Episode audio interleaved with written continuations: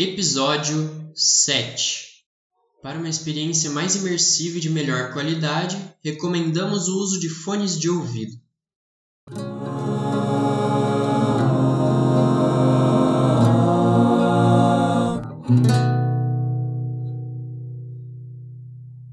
Então, Fabiano, você conseguiu se lembrar de seus sonhos e anotar o que sonhou? Indagou Alice. Sim, respondi abrindo um caderno. Acho que alguns sonhos são estimulados por coisas que eu vi ou que aconteceram pouco antes. Uma noite, sonhei com uma prima do meu pai. Nós estávamos ao que parece em um ponto de ônibus cheio de gente. Comentei que a diferença de idade entre ela e o meu irmão não era muito grande, que eu não tinha percebido isso quando era criança. Ela falou que eu era o bebê de todo mundo da família. Ela fez um sinal para um carro que passava. O motorista parou e entregou uma almofada para ela. Geralmente, meus sonhos são curtos.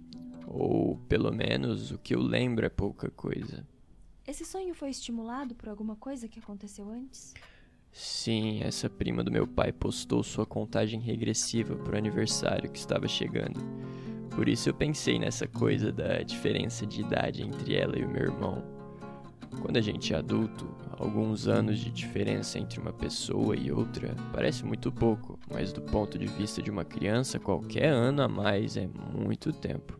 Verdade. Ah, e os outros elementos do sonho? O lugar, a entrega da almofada, tem algum significado para você? Eu não identifico o lugar do sonho como um lugar conhecido. Essa prima nem é do tipo de gente que anda de ônibus. O final com a almofada, pra mim, é só a maluquice do sonho mesmo. Você costuma sonhar com pessoas da sua família, mesmo que não haja um estímulo anterior, como aconteceu nesse caso? Sim, respondi consultando minhas anotações novamente. Outro dia, sonhei com outra prima minha. Eu tava fritando o ovo, vi que ela pegou a frigideira e falei para ela tomar cuidado com o óleo quente. Respingou um pouco na blusa dela. Não me lembro muito bem desse sonho, mas acho que ela estava usando uma calça social estilo masculino. Passei um papel toalha onde tinha caído óleo. Depois, acho que ela foi ao banheiro para se trocar. Você achou pouco usual sua prima aparecer no sonho usando calça social masculina? Como é um detalhe que cheguei a lembrar, devo ter achado. Pode ser que eu já tenha visto ela vestida assim, mas não é o estilo dela. A curiosidade descuidada dela te diz alguma coisa? Doideira de sonho, Alice. E o seu gesto de limpar o óleo que respingou nela? Você acha que é um desejo contido de tocar na minha prima? Eu queria saber o que você acha, Fabiano. Não me lembro de ter sentido um prazer especial em limpar a blusa dela com papel toalha e também não me lembro de ter deixado minha prima embaraçada. Pareceu uma coisa bem natural, espontânea. Hum. E depois de acordar, pensando no sonho? Não sei. Eu achei legal ter sonhado com ela. Eu gosto muito dessa prima. Talvez Alice tenha percebido que não conseguiria arrancar de mim muito mais sobre esse sonho. E indagou. O que mais você notou aí então, Fabiano? Algumas noites atrás, eu sonhei com a minha primeira namorada, que na época em que namorei, era a melhor amiga daquela que viria a ser a minha futura esposa e mãe do meu filho. Foi um primeiro namoro tardio. Não é que eu não tenha ficado com outras garotas antes, mas ela foi a primeira que ficou publicamente comigo na condição de namorada. Sei. Sua necessidade de testemunhas para que não te pareça uma ilusão, uma mentira. Comentou Alice. Incrível como ela, mesmo sem nenhum caderninho, conseguia se lembrar de cada detalhe do que já conversamos. No sonho, continuei. Acho que eu estava em uma reunião de escola do meu filho, alguma coisa parecida. Essa ex-namorada que eu não vejo e com quem não tenho contato há séculos apareceu no meio da reunião. Parecia triste. Eu estendi um dos braços, ela apoiou a cabeça em meu ombro. Depois levantou o rosto e disse: Eu amo você. Eu não lembro qual foi minha resposta, mas no fim a beijei. O que você sentiu depois desse sonho? Nada. Achei bizarro sonhar com ela, assim, sem mais nem menos. O que, que essa ex-namorada significa para você? Alice, Sinceramente, eu juro que pensei muito pouco nela nesses anos todos. Eu já nem lembrava mais dela, para falar a verdade.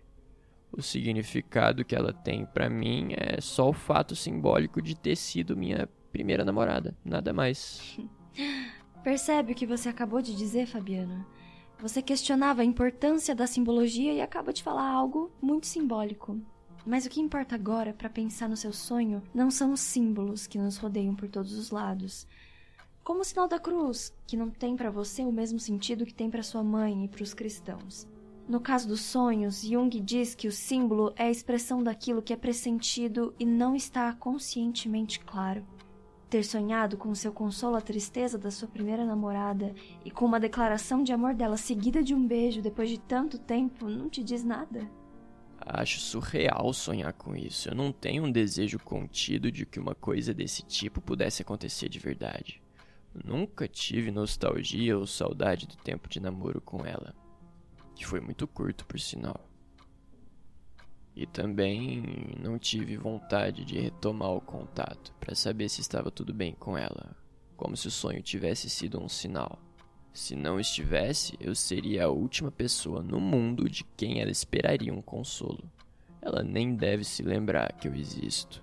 Então, o sonho não teve nenhum efeito posterior em você? Gozado, pior é que teve. O efeito é que sonhei com ela de novo. Comentei olhando para o caderno. Nesse outro sonho, uns dois ou três dias depois do primeiro, eu estava na sala dos professores de um cursinho pré-vestibular onde eu trabalhei. Alguém entrega a ela umas coisas que ela havia esquecido junto com o bilhete. Eu a ajudo a desocupar uma caixa. Eu sonhei com você. Digo baixinho em seu ouvido. Fico pensando se ela não ia perguntar como tinha sido o sonho. Ela apenas sorri e depois diz: Em fevereiro eu vou dar uma festa. Então você vai. E aí a gente fala sobre isso. A festa serve para isso mesmo. Para isso o quê? rever as coisas do passado, saber se ainda ficou alguma coisa dentro de nós, mas fevereiro tá tão longe. Depois vejo pela janela uma amiga antiga passando na rua. Sorte sua aparecer agora. Eu já tava de saída, falei para ela. E acordei. Uma festa no mês de fevereiro te diz algo? No caso dela, não faço ideia. Ela é de escorpião, nada a ver com fevereiro.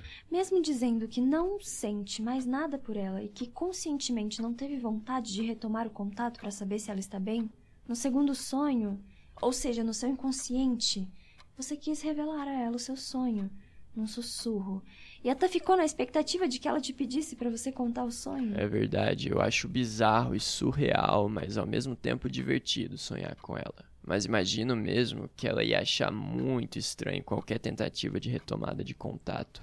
No primeiro sonho com essa ex-namorada, você oferece o ombro a ela. No segundo sonho, se mostra prestativo e a ajuda a guardar coisas que entregam para ela. Como você vê isso? Eu não sei o que isso quer dizer, mas acho que é porque não guardo rancor e posso ser uma pessoa prestativa. Só que com ela acho difícil que eu fizesse alguma coisa parecida na vida real. Por que, Fabiano? porque a gente é praticamente estranho um pro outro, não se vê e não se fala há muito tempo. Mas você não achou esquisita a parte final do sonho, em que aparece uma amiga que não tinha nada a ver com o período daquele namoro? Imagino que você acha esquisito. Eu queria ouvir o que você acha. Sei lá, os sonhos são malucos mesmo. Mas o que eu acho? Quando eu percebo que alguma coisa não se encaixa no sonho, meio que dá tilt, o sonho trava e eu acordo. Será que é por isso que eu acordo tantas vezes à noite? Você não acha que a estranheza ou a sensação de que alguma coisa não se encaixa é uma interpretação que a sua consciência faz depois que você acorda? Pode ser que sim. Não sei. Você quer que eu te conte outros sonhos que eu anotei? Sim, por favor. Olho minhas anotações e começo a contar. Sonhei que eu estava com meu irmão e outras pessoas da família. Não sei dizer onde, só sei que íamos pegar a estrada. Meu irmão abriu uma lata de cerveja. Perguntei: Por que você sempre tem que tomar uma cerveja antes de sair, mesmo que seja sem álcool? Não te dá vontade de fazer xixi no caminho? Ele rebateu. E por que agora que você tá solteiro, você continua tão metódico que nem quando você era casado? Retruquei. O que o cacete de uma coisa tem a ver com o caralho da outra? Você não respondeu minha pergunta. Meu pudor me impede de contar a Alice a minha resposta. Disse a ela apenas que não entendia a relação entre a minha pergunta e a dele. Você não vê mesmo nenhuma relação entre uma coisa e outra? Na hora não vi, mas pensando depois, achei que podia ser mais ou menos como se ele estivesse dizendo que a gente faz certas coisas sem pensar, meio que no piloto automático. Hum. Vamos tentar ver o que as duas coisas significam para você. Por que você se incomoda de seu irmão tomar uma cerveja sem álcool antes de pegar a estrada?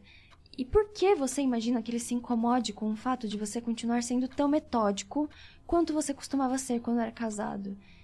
E por que te incomoda o fato dele mencionar que você é metódico?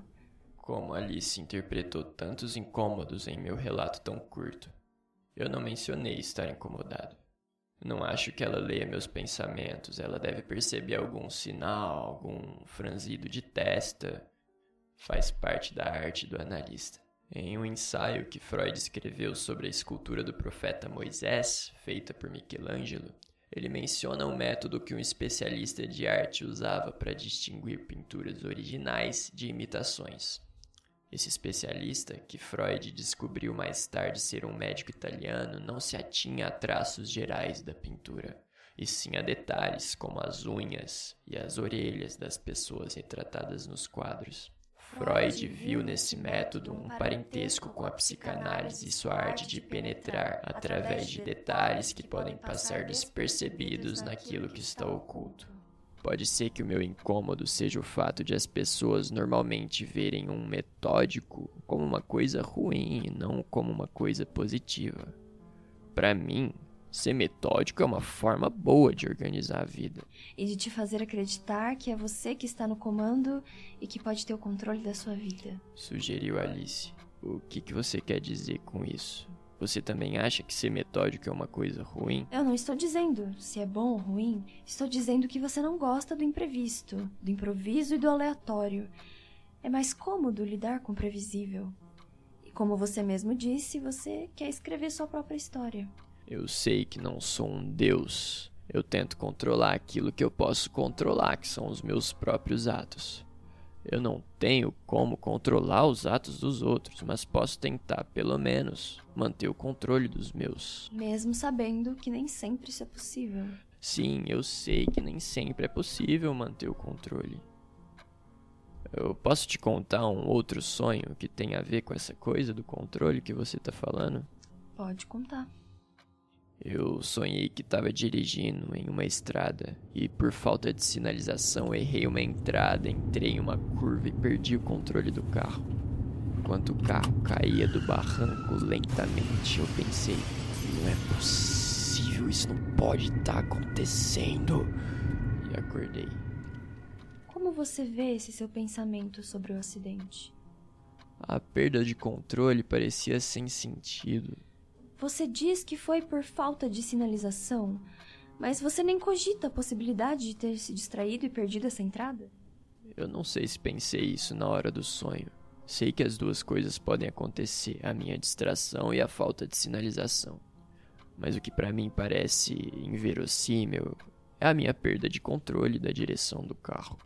A hipótese que eu tentava levantar para Alice é que tanto a minha incredulidade diante de um acidente pelo qual eu supostamente seria responsável, quanto o fato de eu estranhar ao ver uma amiga aleatória na rua enquanto sonhava com a minha ex-namorada, levaram-me a desconfiar desses sonhos e acordar. Um amigo meu do tempo da adolescência dizia ter controle sobre os próprios sonhos. Eu ficava desconfiado imaginando se esse tipo de coisa seria realmente possível. Será que ele não estava iludindo a si próprio de que ele tinha essa capacidade de controle? Será que eu interrompia o sonho por não saber como controlá-lo? Será de fato que eu interrompia o sonho?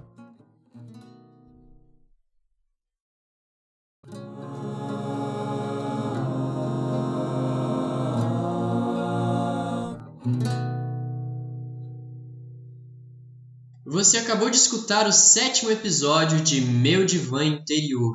um romance radiofônico que é um projeto de extensão PROEC, Pró-Reitoria de Extensão e Cultura, realizado por alunos do curso de Artes Cênicas da Unicamp. Esse projeto consiste na adaptação do romance homônimo escrito por Rodrigo Bastos Cunha para ser escutado, ou seja, para um formato de áudio que acabou virando esse romance radiofônico. Contado em série, com nove episódios, seguirá sendo postado semanalmente ao longo deste semestre. Fique com a gente no oitavo episódio em que Fabiano rediscute as raízes de seu problema de sono em sessões psiquiátricas. Além do mais, reencontra uma antiga amiga da faculdade e vai viajar para o exterior. Continue escutando e até mais! Atrizes e atores por ordem de aparição: Helena Schist como Alice, Antero Vilela como Fabiano, Marissa Gomes como ex-namorada de Fabiano, Heitor Brizola como irmão de Fabiano. Trilha sonora original Antero Vilela. Música, edição, mixagem e finalização de áudio Vitor Murici. Apoio Labjor, podcast Oxigênio do Labjor e Secretaria Executiva de Comunicação da Unicamp.